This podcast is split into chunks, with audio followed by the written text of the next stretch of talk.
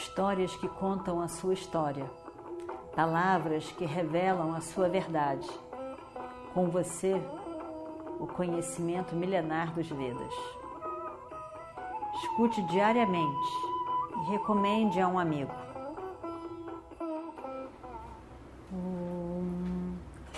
Vakratunda Mahakaya Surya Koti Samaprabha Nirvignam Kurumedeva Sarvakaryeshu Sarvada Continuando então a nossa história do Mahabharata. Filhos queridos, filhos queridos, filhos queridos, eu caí no campo de batalha. Mas eu esperarei para o momento auspicioso do sol se dirigindo para o norte, que é quando há o verão no hemisfério norte, o Tarayana chegar. Aí então, o meu prana deixará o meu corpo físico. Será uma partida como de amigos de longo tempo que estiveram juntos durante toda a vida e que se despedem. Esse momento será. Por favor, organizem que um, uma vala, um lugar ao meu redor seja construído para a proteção do meu corpo e de forma que eu possa oferecer minhas homenagens ao sol diariamente. Duryodhana tinha chamado vários médicos para tratar do avô, em especial para tirar um pouco das flechas de forma que ele pudesse sentir menos dor, sarasse os, as os machucados e sentisse menos dor. Eles vieram para remover as flechas, colocar remédios especiais de Ayurveda. E Bhishma olha para todos eles e olha para Duryodhana e diz: Filho, mande todos eles embora. Deu faça uma doação para todos eles adequada. Agradeça, mande-os embora. Eu estou deitado no lugar perfeito, uma cama de flechas. Essas flechas devem permanecer no meu corpo até o momento em que esse corpo for, for queimado. Ele será queimado com as flechas, e as flechas serão queimadas. E aí então o grande Bhishma estava muito cansado para dizer qualquer outra coisa. Cada um dos grandes guerreiros que estavam ali foram, cada um saindo, voltando para os seus acampamentos. A noite chegou. Duryodhana estava sentado do lado do avô. Bhishma estava sofrendo muito devido àquelas inúmeras flechas no seu corpo. E ele sente uma dor, uma dor imensa. E ele sente uma sede, uma sede imensa. E ele diz para Duryodhana: Eu estou com tanta sede. Duryodhana vai lá e traz água perfumada, doce, vinhos, várias bebidas e água. Mas Bhishma recusa tudo. Tudo que é oferecido a ele, ele recusa.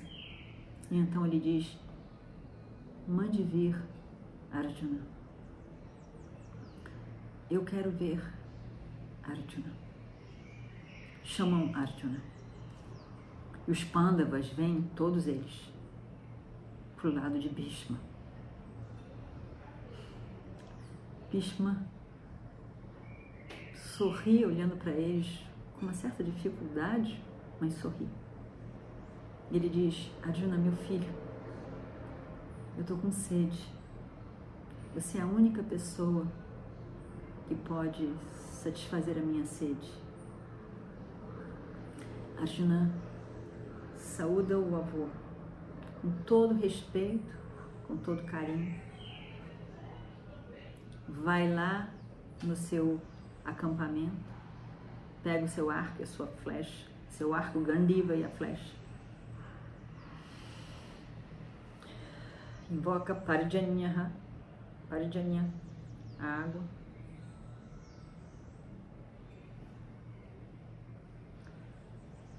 Solta uma flecha no chão, perto da cabeça de Bhishma. A terra se abre e joga, jorre, jorra uma água perfumada, uma, uma água que é amrita, um néctar especial. Néctar divino. É como se a própria Ganga estivesse ali para satisfazer a sede de seu filho. Bhishma então olha os seus netos e diz: somente Krishna e Arjuna sabem esse mantra, ninguém mais sabe. Eles são Arjuna e Krishna são Nara Narayana. Nara Narayana, que vem sempre divino e um ser humano especial para manter a ordem em momentos especiais do universo. Duryodhana, meu filho. E ele se dirige então a Duryodhana. Duryodhana, meu filho. Agora que eu caí no campo de batalha, você não tem chance de vencer essa guerra. Escute, me escute, Duryodhana. Deixe toda essa inimizade do seu coração ir embora, se dissipar com a minha morte. Eu disse para você várias vezes que não era possível para ninguém matar os pândavas, derrotar mesmo os pândavas. Eu não fui derrotado nem pelo meu grande mestre Bhargava. E o que aconteceu? Esse Arjuna me matou.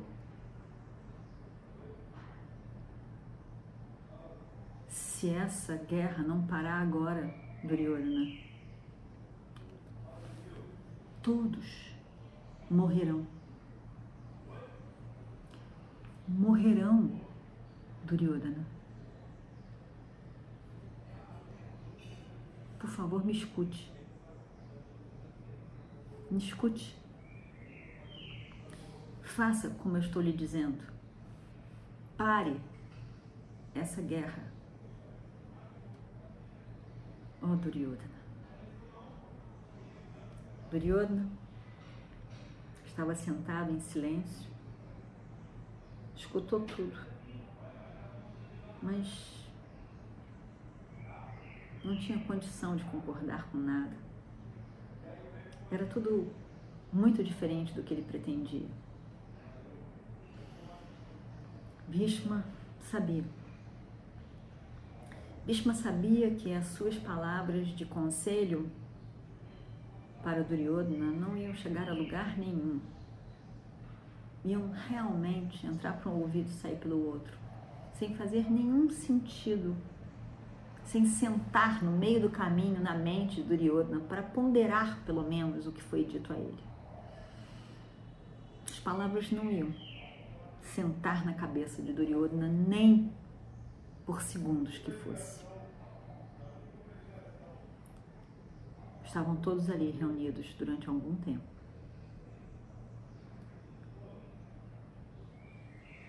Vendo o grande sofrimento de Bhishma, cada um foi saindo devagar, deixando ele sozinho, saudando ele antes de sair, os seus pés a ele.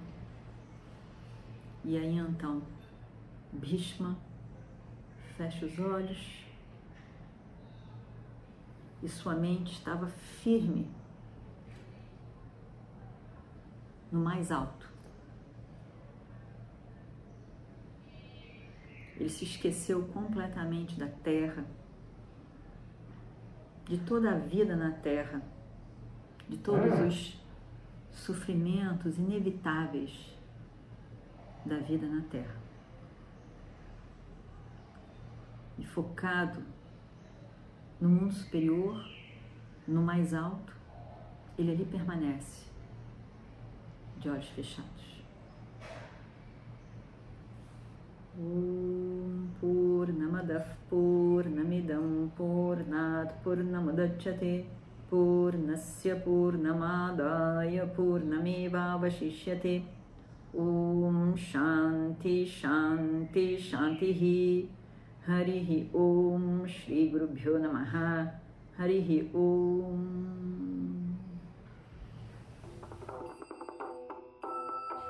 Histórias que contam a sua história, palavras que revelam a sua verdade.